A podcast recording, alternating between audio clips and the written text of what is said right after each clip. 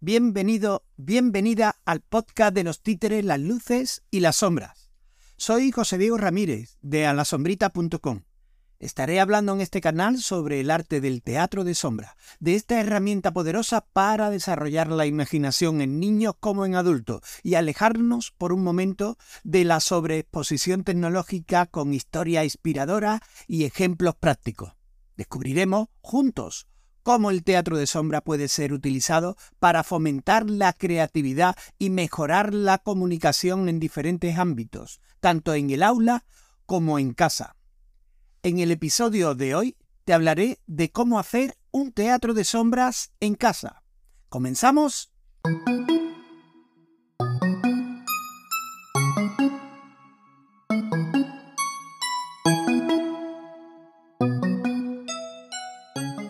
Si estás pensando en hacer alguna actividad diferente con tus hijos para cambiar de rutina, una alternativa es hacer un teatro de sombras, utilizando algo de material reciclado.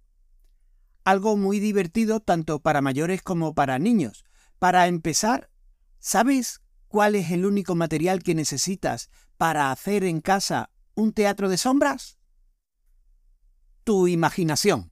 Y es que los títeres, y la sombra chinesca son una herramienta muy útil para que los niños hagan volar su imaginación narrando historia e imaginándose situaciones.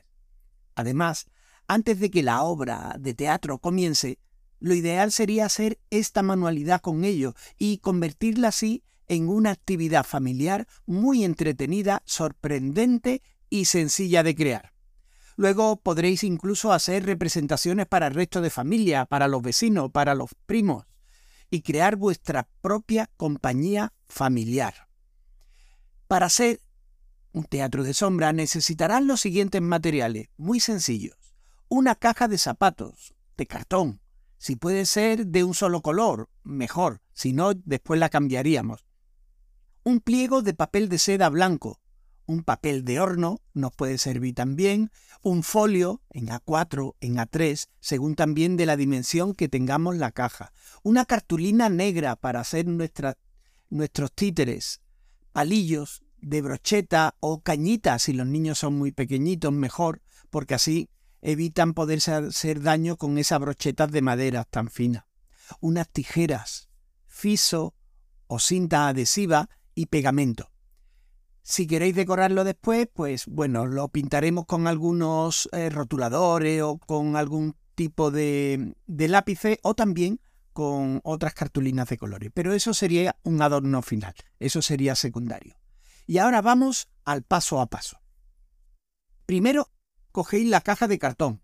Si fuera de zapatos solo, tendríais que recortar un fondo de ventana, o sea, hacerle una ventanita a esa caja. Y recordad que sería la tapa, la tapa de la caja de zapatos. Si por lo que sea no tenemos tapa y lo que tenemos es una caja, si es muy profunda, tendréis que recortar unos 10 o 15 centímetros que se quede de profundidad como mucho. Para hacerle el tamaño de la ventana dependerá del tipo de caja que elijáis o del papel que tengáis. O sea, si tenemos una caja muy grande y queremos hacerle una ventana muy grande, pues necesitaremos un papel muy grande.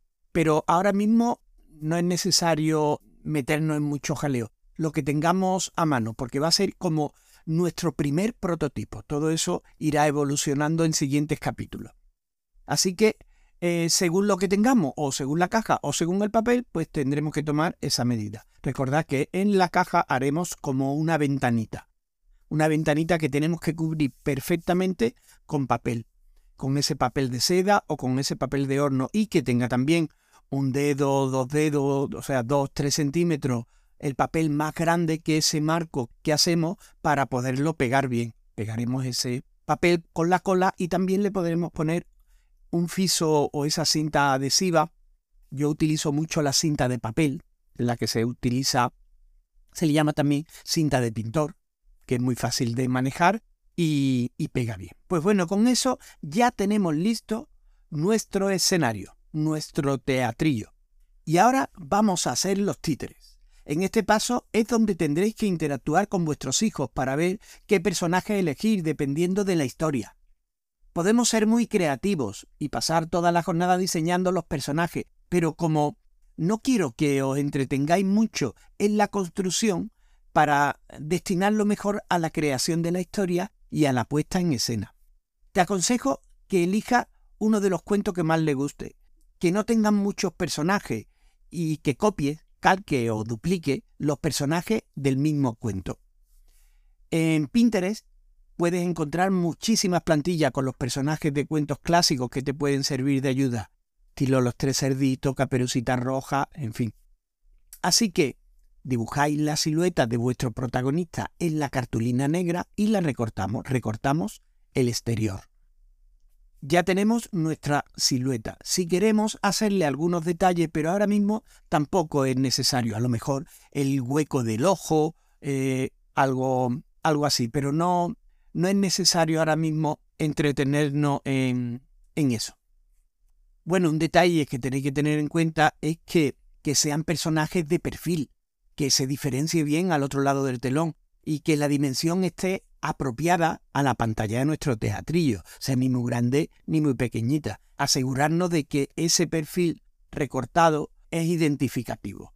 Una vez recortados los personajes, le pegamos ese palito de brocheta con pegamento y con cinta adhesiva. Lo pegamos muy bien porque ahí es donde va a ir toda la fuerza del títere, entonces que esté muy muy bien pegado.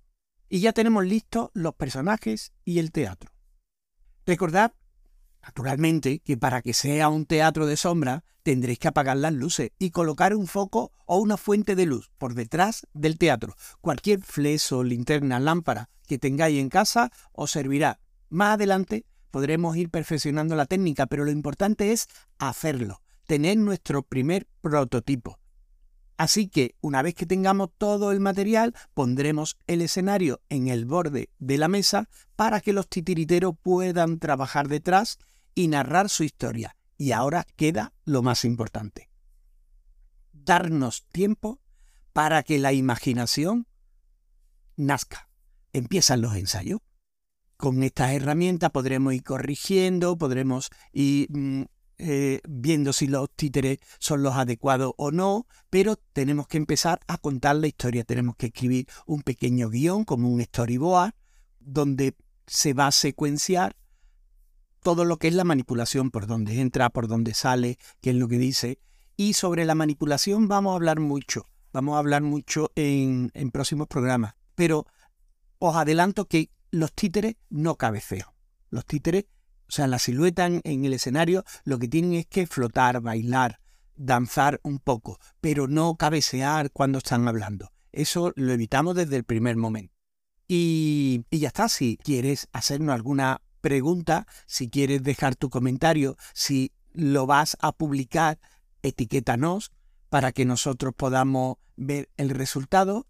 Así que aquí finaliza este episodio de hoy poneros manos a la sombra. Profundizaremos los siguientes capítulos, pero el objetivo de este es que se construya su primer prototipo que iremos mejorando y perfeccionando con los siguientes aprendizajes. En el próximo episodio te voy a hablar de cómo evolucionaron las artes escénicas desde su inicio, un breve apunte de la historia que nos hará ir descubriendo la posición de los títeres del teatro de sombra en la evolución humana.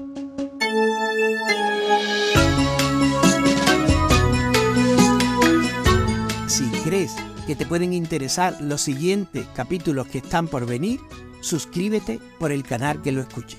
Puedes encontrarnos en nuestra web y en redes sociales. Entra en alasombrita.com. Actuamos en España. Si quieres ver uno de nuestros espectáculos en directo, consulta nuestra agenda que está en alasombrita.com barra agenda apúntate al club de amigos de A la Sombrita y solicítanos dos invitaciones para la función que quiera, como regalo de bienvenida y así podernos conocer personalmente. Inscríbete gratis en alasombrita.com barra club de amigos y te avisamos cuando estemos en tu provincia. No olvides dejarnos tus comentarios y preguntas. Hasta el próximo episodio. Gracias por estar ahí. Que pases un buen día.